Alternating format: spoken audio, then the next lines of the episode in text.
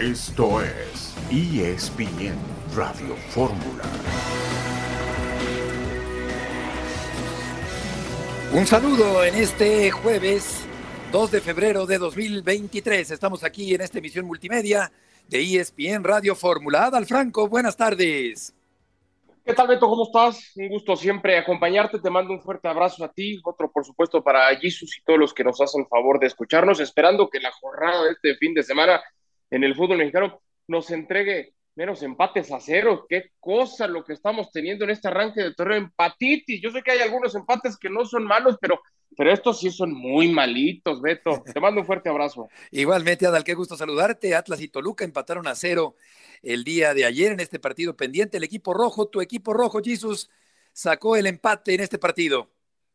Así es, rojo, muy rojo, mi querido Beto, qué gusto saludarte. Mi querido Adal, desde aquellas épocas antiguas de Café Deporte, no coincidíamos en, en, una, en una transmisión, en un programa, me da mucho gusto hacerlo acá en Radio Fórmula. Y bueno, pues efectivamente, mis diablos que, que no le meten gol ni al arco iris, segundo partido consecutivo en que se va en blanco la ofensiva choricera, que ayer no contó, hay que decirlo, no en descargo de, pero sí hay que tomar en cuenta que no estuvo eh, ni Carlos González ni Camilo Zambecho disponibles para el equipo de Nacho Ambriz. No, no estuvo tan malo este 0-0, pero estoy de acuerdo contigo, Adal. Eh, ya basta de, de, de, de tantas roscas porque el chocolate no llega. Y hoy, por cierto, a pegar a los tamales en el Día de la Candelaria, ¿no? Exacto, exactamente, el Día de los Tamales después de, del, muñequito de la Rosca de Reyes de principios de año, 2 de febrero, es correcto. Con respecto al partido de ayer, efectivamente un 0-0 eh, con algunas aproximaciones.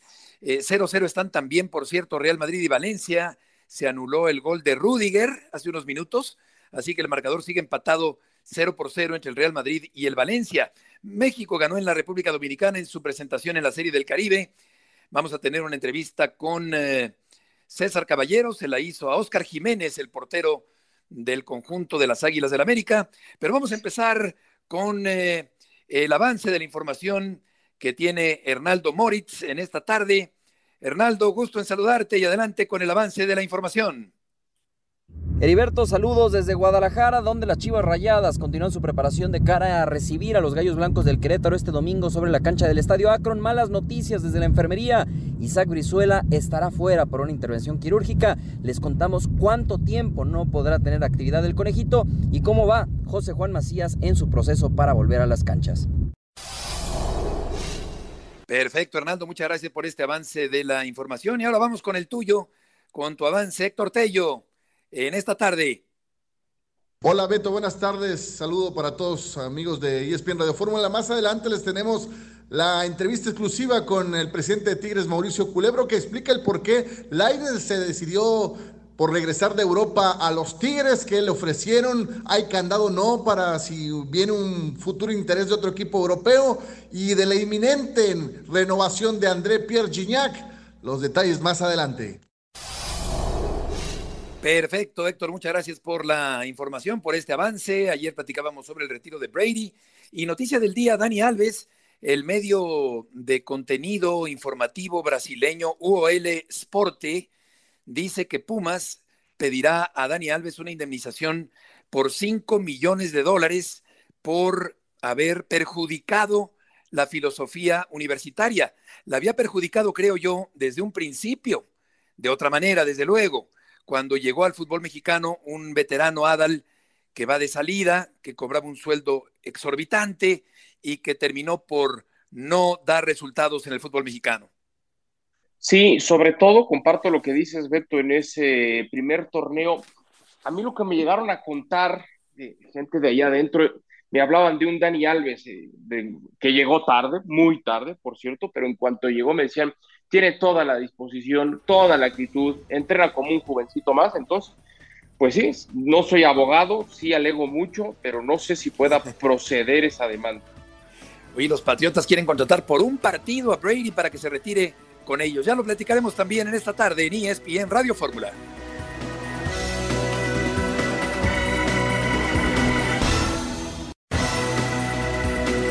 De regreso en esta tarde, Franco López y Murrieta en la emisión multimedia de ESPN Radio Fórmula. Vamos a escuchar la entrevista que le hizo Nuestro compañero César Caballero al portero chihuahuense Oscar Jiménez, el portero del equipo de las Águilas del América. Cuéntanos un poco, ¿qué te ha parecido este inicio de torneo que ha tenido América? Ahí vamos, creo que vamos de menos a más. Eh, si bien fueron los primeros tres partidos empate y el último con victoria, eh, pero, pero tranquilos porque sabemos que, que, que todo es un proceso. Eh, el equipo lo veo bien, lo veo fuerte, lo veo unido. De afrontar un torneo tan importante, el tercero del Tano, dos veces se han quedado muy cerca de llegar hasta la estancia final. Me imagino con, esas ganas, con ese compromiso, con esa obligación hasta cierto punto de que en América hay que ser campeón.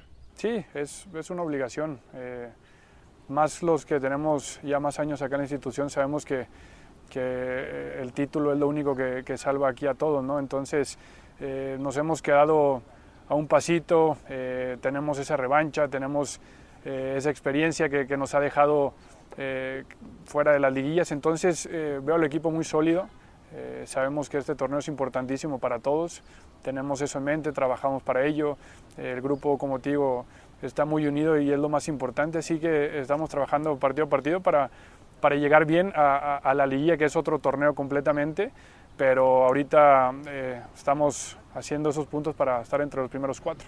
Oscar, háblame un poco también de cómo ha sido esta transición a ser el portero titular. Se hablaron muchas cosas antes de iniciar el torneo. Te mantuviste aparte, te mantuviste al margen, trabajando. ¿Cómo ha sido esta transición y con todo lo que conlleva? Sí, eh, estoy viviendo una etapa muy feliz en mi vida. Eh, yo sabía que, que, cuando llegué aquí al club hace seis años quería esa oportunidad, quería ese, ese momento, quería esa presión y, y, trabajé para ello. ¿no? Entonces nadie me regaló nada, eh, estoy viviendo eh, este momento, el presente, que es lo más importante, eh, trabajando con la defensa día a día y sobre todo sé que cada partido va a ser un examen ¿no? para todos, así que eh, estoy tratando de hacer bien las cosas y, y, y, me siento bien, me siento preparado para, para afrontar la, la titularidad con, con este equipo. ¿Cómo manejas el tema de la sombra de Ochoa? que en, en, algún momento tenía que suceder que tú dieras ese paso a tomar su lugar de un referente histórico de esta institución. ¿Cómo manejas esa parte y qué tanto o cómo lo has podido ya sacudírtelo de encima? Sí, eh, digo, no, no es Ochoa, son todos los, los, arqueros titulares que han estado aquí en el, en el arco. Yo creo que han hecho historia, ¿no? Entonces yo trato de hacer mi, mi, mi propia historia, mi, mi, legado. Sé que, falta muchísimo. Entonces, digo, yo vivo el presente, le he aprendido a todos los arqueros que han estado delante de mí, Marchesín en su momento, Ochoa en su momento, que, que también es un ídolo en la afición. Y la lista es muy larga de grandes porteros del América, Pajarito Cortés, eh, Puente, Verderi, Celada, Ríos, en fin, grandes porteros, Marchesín, desde luego, en la lista de los eh, que han defendido la portería del América. Dice un eh, dicho popular, a cada capillita le llega su fiestecita y tenía que llegarle tarde o temprano a Jiménez Jesus la oportunidad y es un buen portero, es un buen portero que puede ser titular en el América, desde luego que sí, y además tiene la presión de un excelente arquero de, de buen nivel, como me parece que tiene Luis Ángel Malagón. ¿Se acuerda Vicente Navarro también de, de Adrián Chávez, claro, por supuesto, de Paco Castrejón, grandes porteros en el conjunto del América, y Jiménez ahora por fin con la gran oportunidad, Jesus, de ser titular. No es fácil, Bet.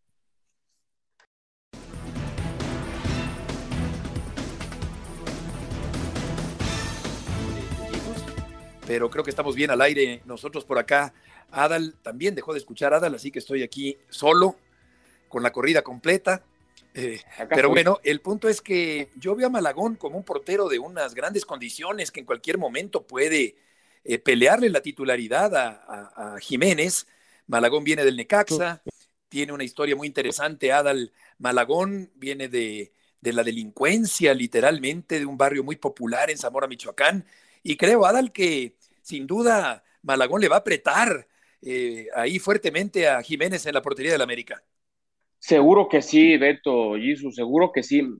Lo que tiene en su favor, por supuesto, Oscar Jiménez, es que todo el tiempo que ha sido portero de América ha trabajado en este mismo escenario, estando bajo presión, porque a él le daban escasos minutos o escasos partidos, esos que Ochoa no jugaba por alguna razón, porque Ochoa, si en algo yo le reconozco, además de su grandísima calidad, es que quería jugar los de liga, los de copa, los amistosos, los de sí. exhibición, los de la copa de la esquina, quería jugar todo. Y lo poquito que dejaba, lo jugaba Jiménez sabiendo que no podía fallar y pocas veces se equivocó en ese sentido Jiménez.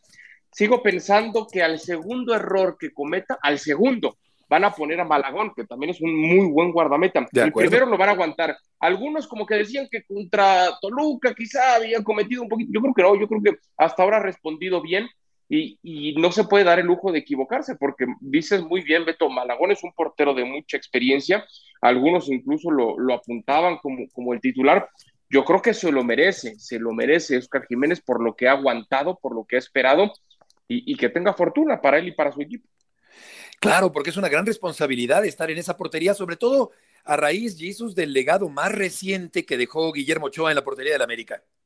Sí, por supuesto, Beto, esto de la tecnología no tiene palabra de honor y bueno, eh, todo lo que expresé y manifesté al respecto eh, se perdió en el firmamento. Va de nuez, va de nuez. Mira, a mí me gusta, me gusta que la directiva de las Águilas se hayan decantado por Jiménez y no hayan traído otro arquero. Eh, yo creo que ha soportado la presión y, y vendrá más presión, pero está convencido pero no solamente es el puesto de arquero, sino todos los, las posiciones dentro de un equipo de fútbol como el América tienen una presión muy en particular.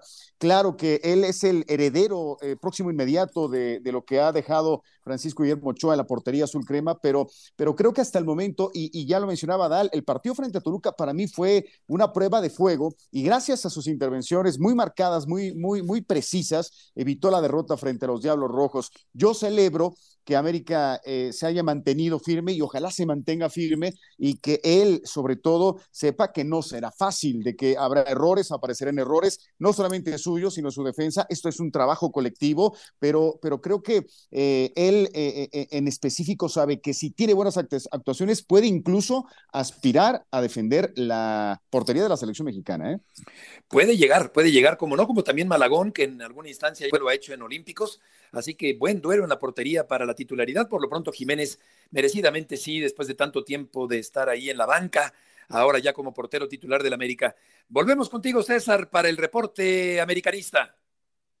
¿Cómo te va, Beto? Qué gusto saludarte. El América este jueves por la tarde-noche tendrá su penúltima práctica antes de enfrentar el sábado al cuadro de Santos por la jornada 5 del clausura 2023. Las Águilas llegarán con el ánimo a tope luego de que el fin de semana pasado vencieron por 6 a 0 a Mazatlán y apenas a media semana derrotaron por 6 a 1 al conjunto de Houston Dynamo en un partido amistoso disputado en el nido de Cuapa.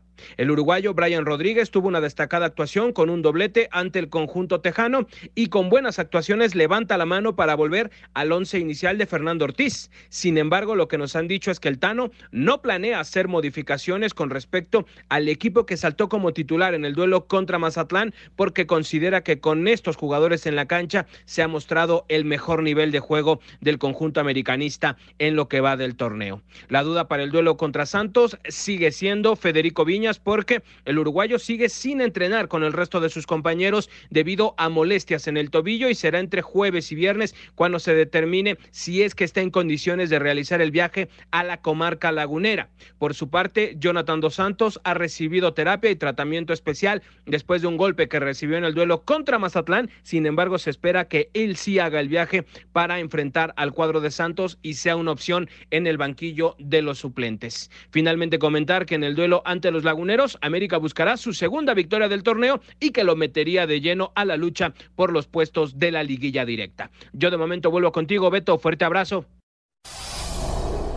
César, muchas gracias por la información, por la, por la forma tan aparatosa en que se quejaba Jonathan Dos Santos. Pensé que el daño podía ser mayor después de ese raspón tremendo, ese tallón que se llevó con los tacos por delante, una tarjeta roja el sábado pasado en la cancha del Estadio Azteca. Mazatlán, Adal, que fue pues eh, pues no un equipo competitivo, fue un equipo totalmente entregado, que no puso resistencia y el América se dio vuelo jugando bien al fútbol y quedándose incluso corto, a pesar de que metió seis. Sí, sí, sí, de acuerdo contigo, pero se queda corto porque, y lo dices muy bien, Beto, porque al final Mazatlán te lo permite. A, mí me llama la atención cómo cuando empieza toda esa hemorragia, si me permites la, la expresión, en donde nadie la paraba y llegaba el América y cada que llegaba lo hacía con sumo peligro que terminaba en el fondo de la red. Me llama la atención que, que desde el banco no haya llegado alguna sacudida. Ya te metieron tres, ya te metieron cuatro, que, que, acabe ahí. Cierra el partido desde ahí, olvídate del segundo tiempo, cierra el partido ahí. Y, nunca llegó eso por parte de, del técnico de del auxiliar, Caballero y, Jiménez, y también, pues, por supuesto, los, los, actores principales, ¿no? Ahora, de América eh, es cierto, es un muy buen resultado que les devuelve confianza, pero no había sido, no había sido para nada un buen inicio de torneo para los dirigidos por el Tano Solari. Ya nada más con esto cierro mi, comentario de esa entrevista que escuchábamos del guardameta Jiménez. Jiménez, eh, me llama la atención que dice, acá eh, nadie se salva si no hay títulos. Yo me pregunto, ¿y entonces cómo le hicieron para salvarse todos los que siguen ahí? Porque esa cantaleta, de verdad que ya le cambien de cassette, de Beto, Jesus, siempre lo mismo, fracaso. Si, fuera así, si nadie se salva, quitaban a todos, ¿no? Equipo completo nuevo, vámonos, ya que cambien este discurso. Por sí, favor. Yo, creo que ahora, ahora sí, ahora sí, si no es campeón, yo creo que al Tan Ortiz le va a, costar el, eh, la chamba. Y sí, hemorragia de goles, como dice Adal, metafóricamente, goles a borbotones en la cancha del Estadio Azteca, aprovechando el América la indefensión del equipo de Mazatlán en este partido anterior, pero desde luego que habrá que ver al América con rivales mucho más fuertes en lo que viene en este torneo. Vamos a ir a una pausa. Jesús Humberto López, Adal Franco y Heriberto Murrieta el día de hoy en ESPN Radio Fórmula.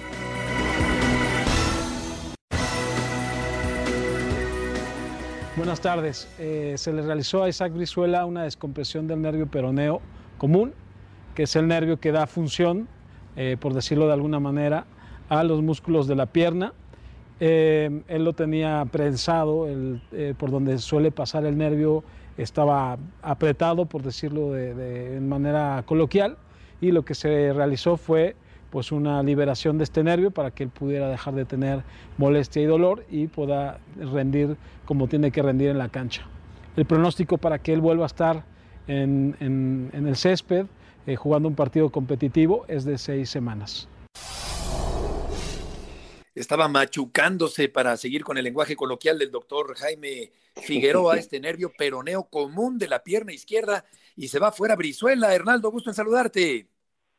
Buenas tardes, eh, Heriberto. Saludos para todos, compañeros. Efectivamente, seis semanas que coinciden con el tiempo, eh, al menos en lo estipulado, en lo pensado desde el Departamento Médico del Guadalajara, con el regreso de Alexis Vega a mediados de marzo. Así es que, si quieren ver el lado positivo, el vaso medio lleno, los aficionados rojiblancos, es que en teoría, insistimos, con los tiempos que ha dado a conocer el departamento médico, tanto Alexis Vega como Isaac Brizuela estarían para el 18 de marzo listos. ¿Y qué sucede el 18 de marzo? El clásico nacional entre el Guadalajara y las Águilas del América, si es que sí es un partido que evidentemente tanto cuerpo técnico, directiva, eh, eh, staff médico y los dos futbolistas estarán eh, muy, o tendrán muy presente, mejor dicho, ¿no? Entonces es mediados de marzo la fecha de regreso para Isaac Brizuela por esta situación, que también hay que decir no venía siendo titular Heriberto en los últimos partidos, le ha ganado eh, por molestias y también por eh, momento deportivo esa posición Roberto el Piojo Alvarado, así es que ya tenía algunos partidos eh, saliendo a la banca Isaac el conejito Brizuela. Eso en el lado eh, negativo de, la enfermería rojiblanca, en lo positivo decir que se eh, tenía información que Carlos El Chaval Cisneros había estado con algunos inconvenientes, sin embargo ya el día de hoy eh, podemos eh, confirmar que ha estado trabajando al parejo del resto de sus compañeros y no tendría problema, un elemento que ha sido importante para Belkovic en este torneo, en sobre todo sustitución de Alexis Vega, en jugar como titular,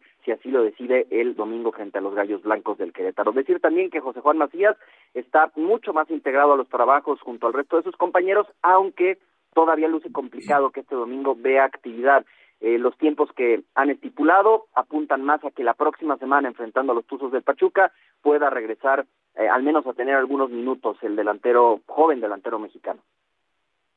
Hola Hernando, ¿cómo estás? Buenas tardes. Eh, ¿qué, pasa en Guadalajara? A mí me, llama la atención. Primero Alexis Vega, ahora el conejito Brizuela. Eh, ¿Quién sigue? Eh, eh, es decir, ¿qué, está haciendo? ¿Qué, está, ¿Cómo se está trabajando la, parte física ahora con este nuevo proyecto del señor Vilikovic? ¿cómo, ¿Cómo se encuentra el equipo y cómo está asumiendo este cambio ¿no? de, formas y de, y de haberes allá en el rebaño sagrado?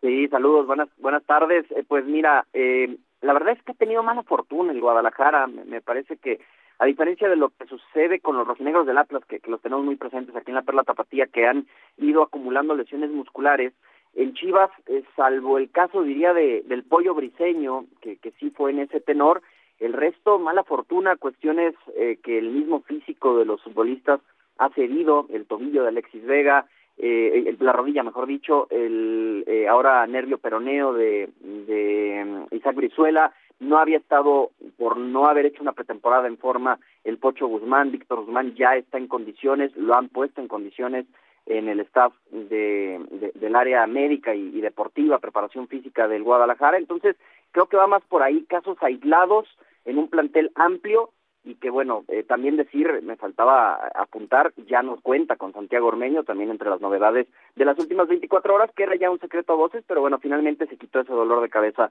la directiva encabezada por Fernando Hierro. Querido Hernando, te mando un fuerte abrazo. Preguntarte propiamente por la posición del centro delantero, eh, entendiendo que quizá lo de Macías, aunque ya podría estar de vuelta en los próximos días, como señalas, irá de a poco. Eh, con Ronaldo Cisneros, como que tampoco el Guadalajara ha encontrado ese goleador que tanto estaba buscando. Daniel Ríos ha tenido escasos minutos. ¿Qué es lo que pretende Bielco? Eh, ¿Esperar en ese sentido a Macías? o qué tan clara está esa posición, porque Guadalajara sigue adoleciendo de lo que le duele desde hace mucho rato, ¿no? La falta de gol. Sí, eh, saludos, saludos amigos, buenas tardes. Mira, no eh, te lo van a decir públicamente, pero el plan A, el plan B y el plan C se llama José Juan y se apellida Macías. Eh, así las cosas en el Guadalajara desde la pretemporada.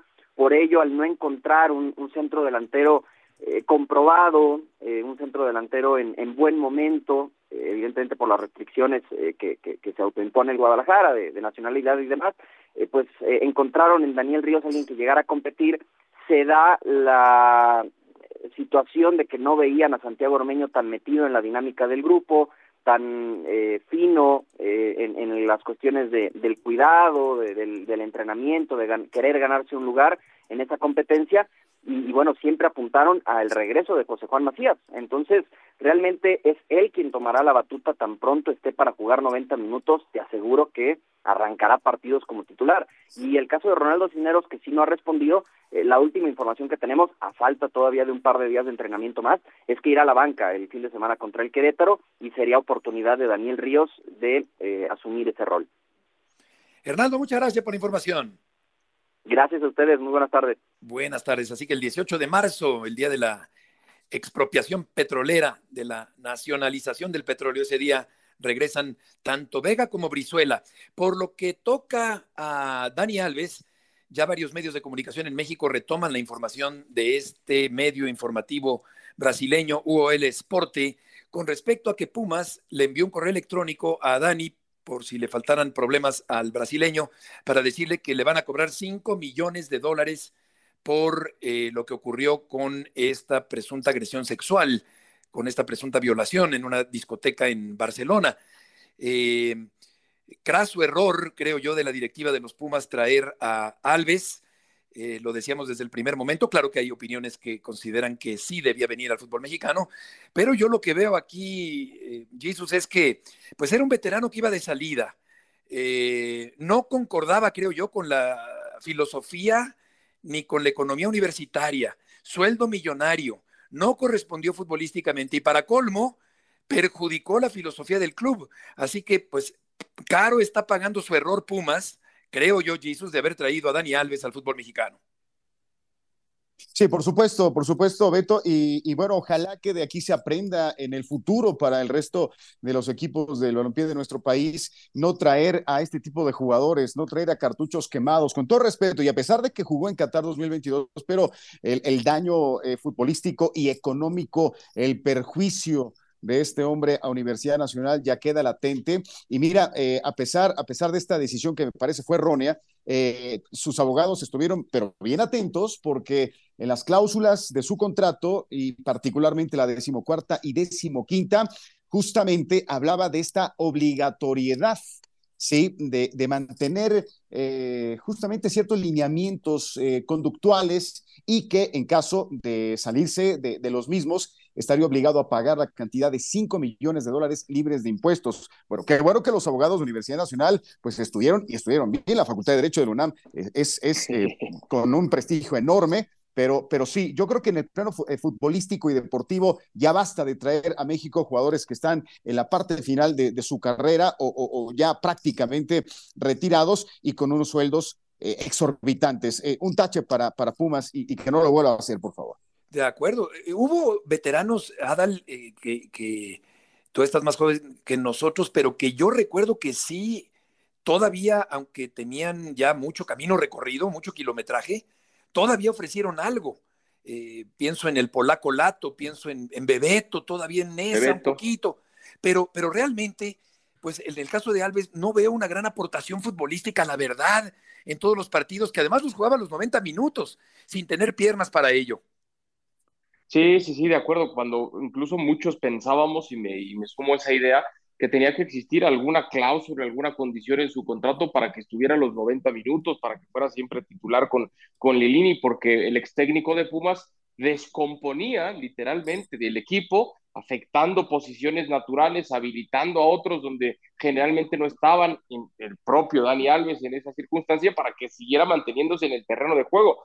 Yo pregunté otra vez, inicios de, de este torneo, ¿existe esa cláusula? Y ahí me decían, pues si existe a nosotros no nos ha dicho, me decía gente de Pumas. Entonces, sí, la verdad, desde un principio llamó mucho la atención, queda muy corto. No sé si íbamos a ver una versión distinta en este torneo, tenían la esperanza al interior de Pumas de que así fuera, y al final por esta circunstancia pues termina, termina saliendo de la institución. Insisto, ya lo decía muy bien Jesús, esas, esas cláusulas que que presuntamente hay en el, en el contrato.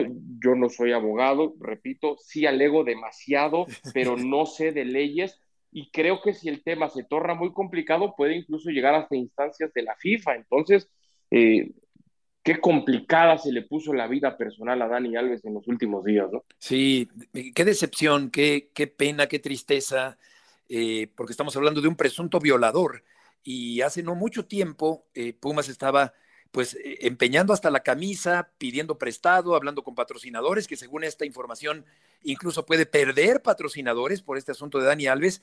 Así que mal terminó la cosa. A veces llegan promotores a endulzarles el oído a los señores del fútbol mexicano como a los de Pumas y los convencen y acaban trayendo a Dani Alves y miren cómo acabó la historia de Dani Alves que además en lo futbolístico, que es lo que a nosotros nos concierne, y de lo que más debemos hablar en un programa de este corte, pues eh, no sirvió para maldita la cosa. Muy poco aportó Dani Alves en el fútbol mexicano y esa es la, pura verdad. Vamos a ir a una pausa. Estaremos hablando con Héctor Tello en un momento más con el reporte allá del equipo de los Tigres y una entrevista que le hizo a Mauricio Culebro, el mandamás de la directiva del equipo felino allá en Monterrey. Al volver en ESPN Radio Fórmula.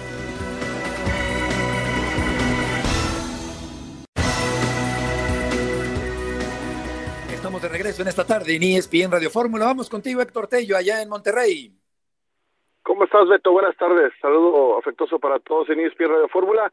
Y sí, mientras eh, Tigres eh, prepara el partido de este próximo sábado, la visita al Estadio Azteca ante Cruz Azul, bueno, pues eh, el día de hoy tuve la oportunidad de charlar con su presidente Mauricio Culebro que se defiende de esas acusaciones de que Tigres le hace daño a la selección mexicana regresando a jugadores eh, nacionales que están en, Europa.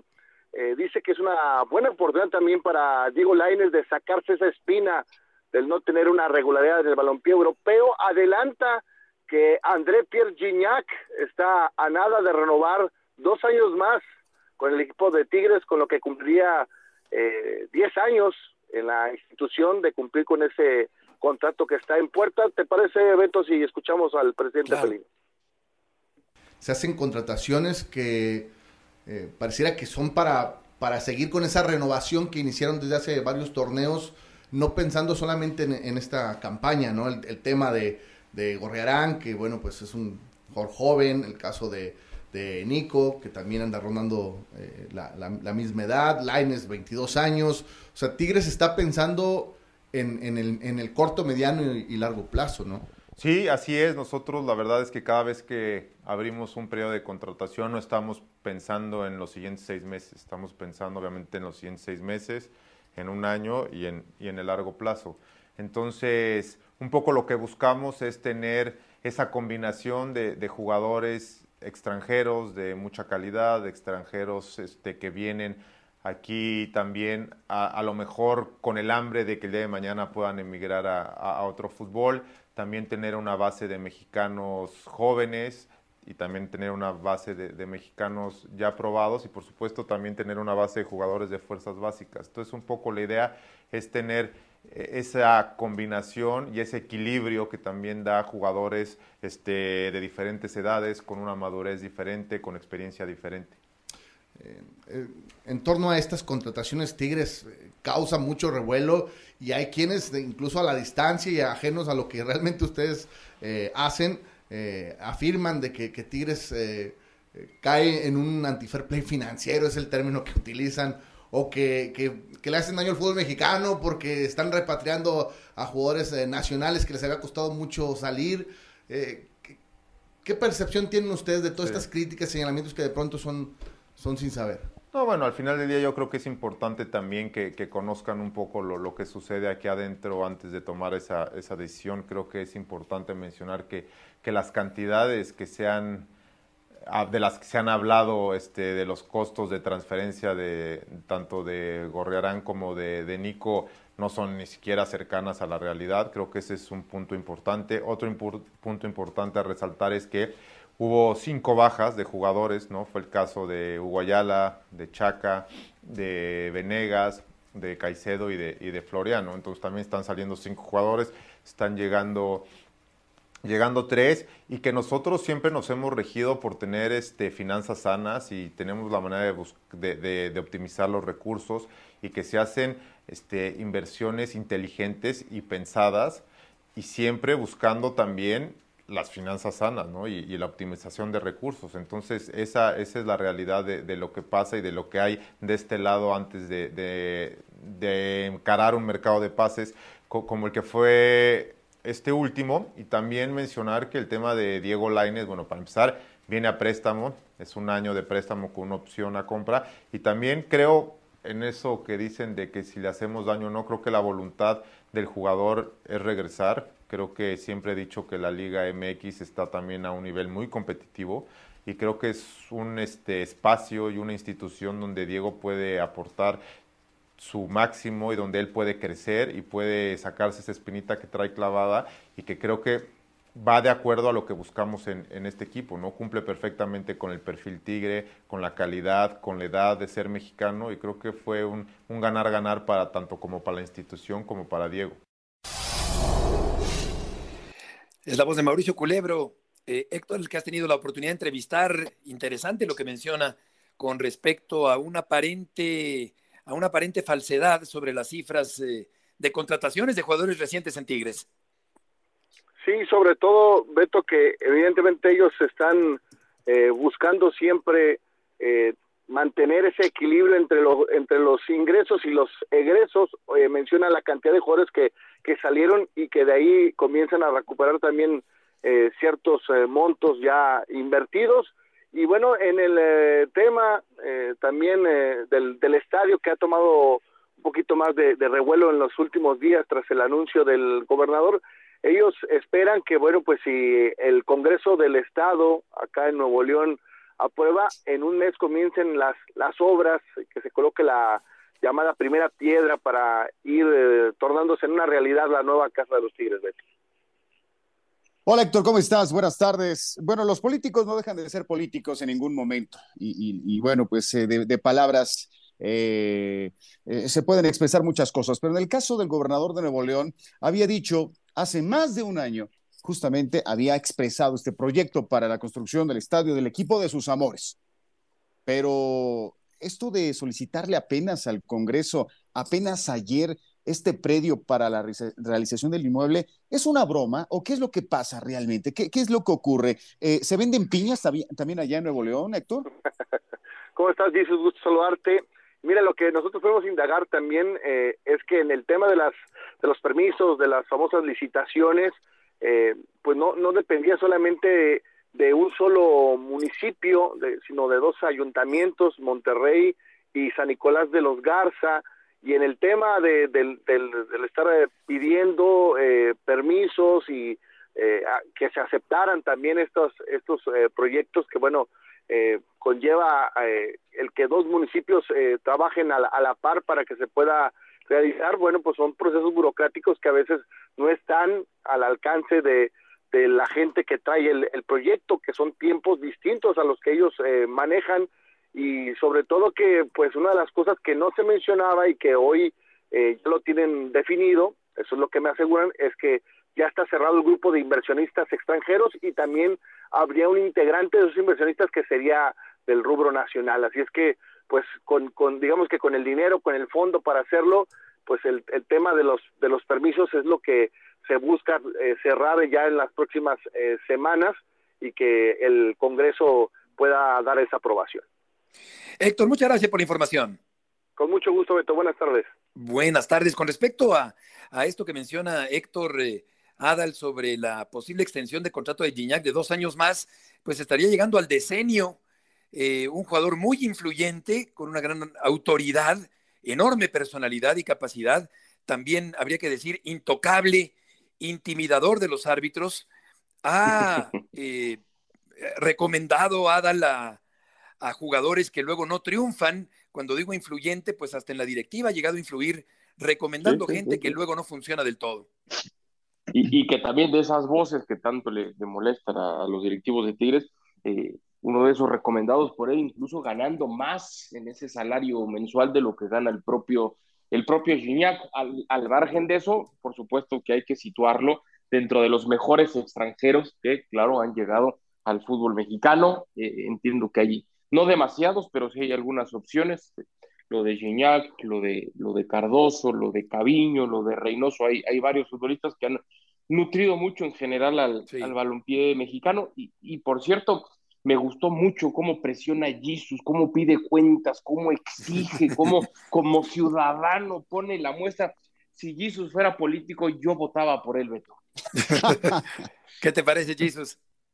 No, bueno, bueno, este, fíjate que nadie, nadie se ha acercado conmigo para hablar al respecto, pero, pero lo podemos tratar, mi querido.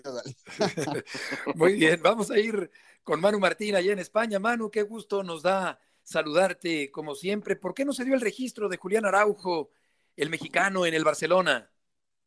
¿Qué tal? ¿Cómo estáis? Por 18 segundos. Lo ha dejado muy claro el, el, Barcelona, es la razón. Ahora habría que preguntarse si durante toda la jornada no tuvieron tiempo de hacer ese, ese registro, porque tampoco es que fuera un, el, fichaje estrella de la jornada y tampoco es que hubiera mucho más que negociar que lo que ya se sabía, con lo cual es un fallo burocrático del, del, Barcelona como le ha pasado otras veces a otros equipos y al final pues el que lo paga es el jugador, porque supongo que la ilusión que tenía por venir a Europa a jugar en el Barça, aunque fuera en el filial, pues se le desbarata un poco porque alguien tardó más de la cuenta. Yo creo que, insisto, durante todo el día se puede hacer, con lo cual no me vale la excusa de los 18 segundos. Son muchos más minutos, y no segundos, e incluso horas, los que pierde el Barça antes de hacerlo. Y, bueno, pues, pues eh, la burocracia es la burocracia, en algún sitio hay que poner la línea, y la línea es las 12 de la noche, o mejor dicho, las 23.59 del, del día 31. ¿Cómo estás, Manu? Te mando un fuerte abrazo. Es que esto es absurdo que, que sigue sucediendo por 18 segundos te pasaste porque te pasaste. Y antes era el fax y ha sido la secretaria y es. o sea, no entiendo por qué tienen que demorar hasta el último instante. Eso es, eso es. En algún sitio hay que poner la línea. Entonces no puedes culpar al sistema ni a la norma.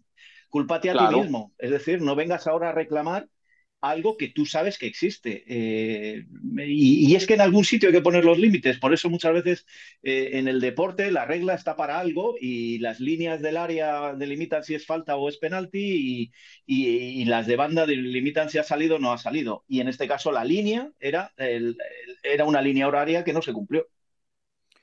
Oye, con respecto al, al Real Madrid, está a punto de terminar el partido frente al Valencia y lo va ganando Manu, el conjunto merengue. Sí, lo está ganando 2-0 eh, frente a un equipo muy tocado, una primera parte muy insulsa, una primera parte donde prácticamente han andado los dos equipos con un Valencia muy miedoso, hoy cambia de, técnico y porque se, despidió Gatuso, pero en la segunda parte dos goles, uno de Asensio y otro de Vinicius han solucionado el problema. El problema del partido, es decir, el Real Madrid vuelve a colocarse a cinco puntos del, del Barcelona, pero ojo, se ha marchado Militado lesionado en la primera parte y Benzema en la segunda mitad dos de los hombres claves, porque es el mejor central contra el único, junto con el único nueve que tienes. Ha estado a punto de ver la quinta amarilla en un momento en el que han expulsado a Paulista, Vinicius. Si Vinicius ve la quinta amarilla, tampoco estaría en Mallorca el próximo domingo. Y luego está el Mundial de Clubes la semana que viene. Es decir, Ancelotti se quejaba ayer de muchas cosas, lleva mucha razón del calendario, de que cada vez hay más competiciones y que al final los que ponen el espectáculo son los jugadores y se está acabando con ellos, no me cabe la menor duda, pero también es cierto que el Real Madrid no tiene un recambio para Benzema y tiene muchos problemas atrás y no ha hecho una buena planificación y tampoco ha querido fichar en el mercado de invierno, esas cosas también cuentan, pero no le quito nada, nada de razón a Ancelotti, ¿eh? lo que pasa es que hay que estar prevenido ante estas situaciones. Sí, el Mallorca que por cierto está en vías de renovar Javier Aguirre por allá. Manu, muchas gracias por tus aportaciones el día de hoy. Un abrazo para todos. Que te vaya muy bien y ahora vamos con el trotamundos de la información deportiva. John, ¿en dónde estás? Hola Betito, Jesus de Adal. Fíjate que estamos en Henderson, Nevada, las afueras de Las Vegas, llegando a las instalaciones de los Raiders, porque hoy a las seis de la tarde eh, se va a transmitir en ESPN, 6 de la tarde de México, 4 local, el Skills Challenge, el concurso de habilidades rumbo al Pro Bowl de la NFL, va a haber tochito, la mejor atrapada, pases de precisión, algo de tic-tac-toe, pues un poquito de espectáculo, Beto. No sé si, si recuerdas hace muchos años cuando hacían la batalla de las estrellas en ABC y, había como que muchas habilidades con figuras y deportistas, entonces hoy como parte de los cambios del Pro Bowl se va a empezar a hacer esto. ¿No hay levantamiento de caballito de Dobel? Eh, eso será eh, el viernes de la noche, Beto. Eh, por ahí por ahí nos vamos a colar a ver a Bruno Mars. Lo bueno es que no te gusta. Bueno, eso, ah, qué padre, Bruno Mars. Primero hay que cambiarle, Betito. Sí, sí, sí. Antes, antes de, de, de sabor.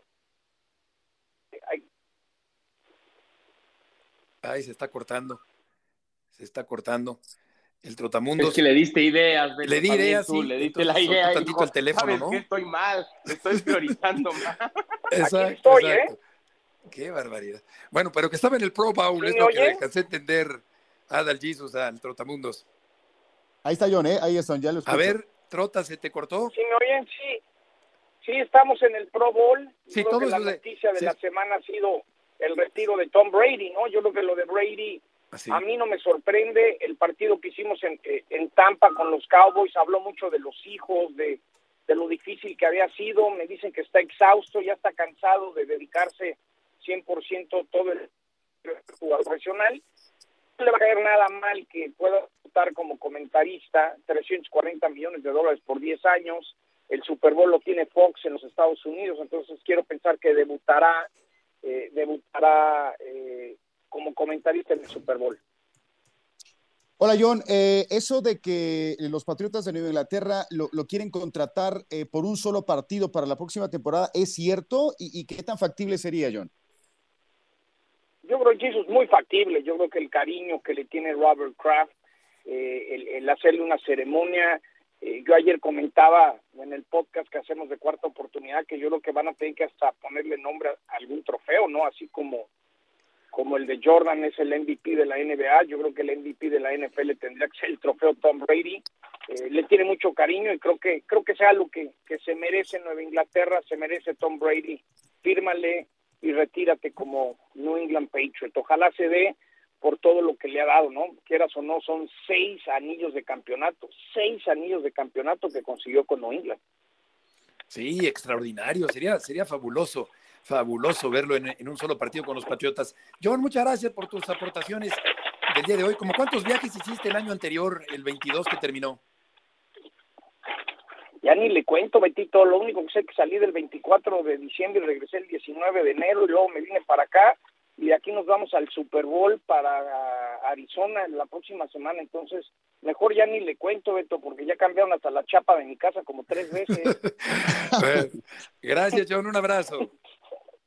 Un abrazo, los esperamos a las seis con Kenny, con Lalo y un servidor, el concurso de skills de la NFL por ESPN a las seis de la tarde. Gracias, John. Buenas tardes por allá. Y terminamos con Itá. A ver si está ya por ahí. Benes, no, todavía no está listo, pero decíamos al principio que México ganó en la República Dominicana en su primer eh, partido en la presentación en la Serie del Caribe. Me dio la impresión, Adal, de que estaba como en una taberna, John, como que se le cortaba. No, había buena señal ahí en la barra. Por más que lo quiso, por más que lo quiso disfrazar y que el trabajo primero y que soy un profesional y demás, lo quiso disfrazar, lo, lo conocemos. Aparte, yo le pregunté, Jesus, por los viajes del 2022 y me dijo que me empezó a hablar de los de enero del 23, pues te digo.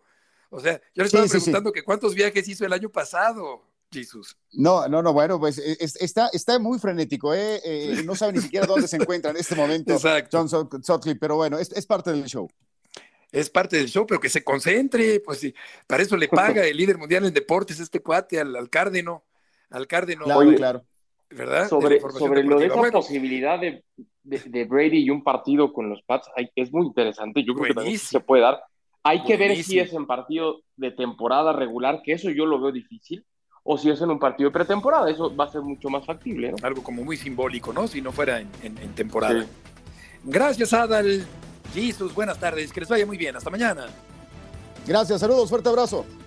Saludos. Buenas tardes.